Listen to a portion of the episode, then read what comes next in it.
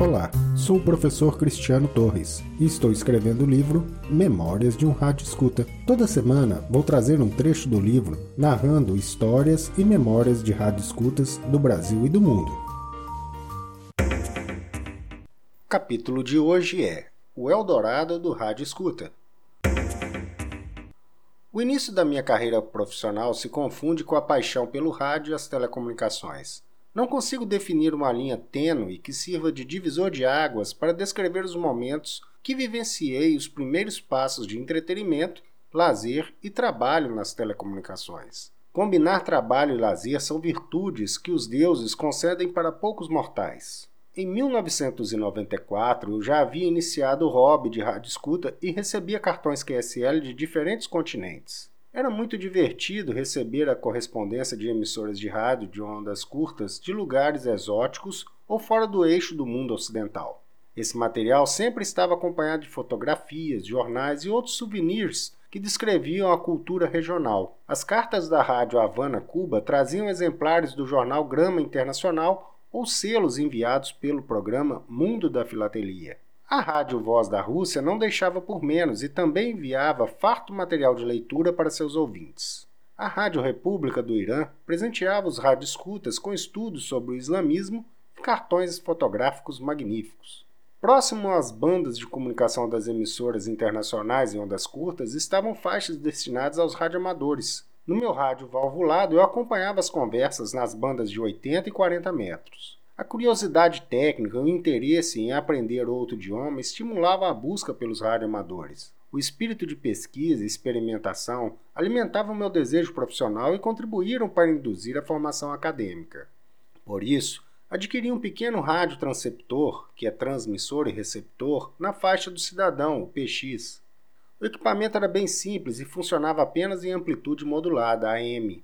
Este transceptor rendeu-me muitos problemas e brigas com os vizinhos pois meu horário de lazer coincidia com o programa Silvio Santos. Na região da Pampulha, onde eu morava, em Belo Horizonte, o relevo é muito irregular e o sinal de TV chega fraco com muitas reflexões. O canal 5, onde estava alocada a TV Alterosa, afiliado do SBT, era recebido com pouca qualidade, e com as emissões do Rádio PX, todos ouviam a minha voz saindo em seus aparelhos de TV, com interferência ou o famoso TVI, como se fala em inglês. Eu precisava de um filtro mágico para evitar esses transtornos, e para evitar mais confusões, dedicava horas ouvindo rádio ondas curtas.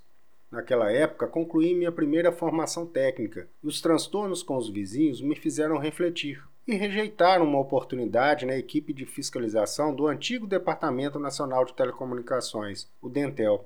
Eu não estava muito confortável em trabalhar intermediando conflitos entre radioamadores, operadores de PX e seus vizinhos. Na maioria dos casos, o problema está na antena da TV improvisada da pessoa que reclama. Além disso, eu estava fascinado com o mundo da tecnologia e informática. A empresa de tecnologia onde eu trabalhava foi contratada para atender o Banco do Estado de Minas Gerais, o antigo Benji, para suporte técnico de suas agências. A informática estava iniciando no Brasil e os profissionais eram escassos. Em uma sexta-feira de 1994, recebi uma demanda inusitada para suporte técnico. O contrato recém-assinado para suporte das impressoras de grande porte contemplava um equipamento na agência do Largo São Bento, em São Paulo. A impressora era responsável pela emissão de talões de cheque e balanços contábeis da agência. Para suporte ao equipamento, desloquei-me na segunda-feira para a agência, pois não havia tempo hábil para encontrar um representante local.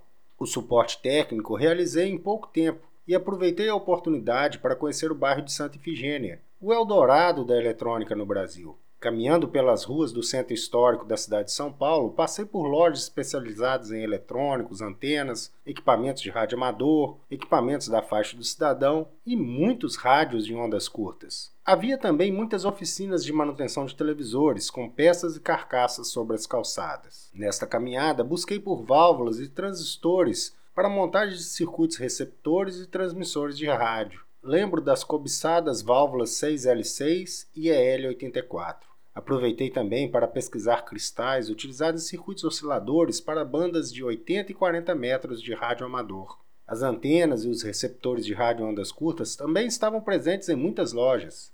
Equipamentos novos, usados, sofisticados ou de baixo custo, havia produtos para todos os bolsos. Contudo, Não encontrei meu elixir das comunicações, o filtro anti-TVI. Este utópico velo de ouro para radioamadores e operadores da faixa do cidadão ainda está escondido em algum Eldorado.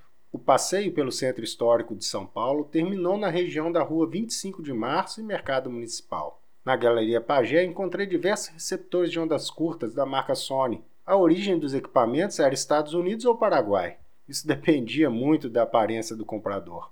Ao final da caminhada havia duas opções para degustação: sanduíche de churrasco grego ou pão com mortadela. O Eldorado de rádio escutas, radioamadores e operadores da faixa cidadão no Brasil mudou muito nos últimos anos.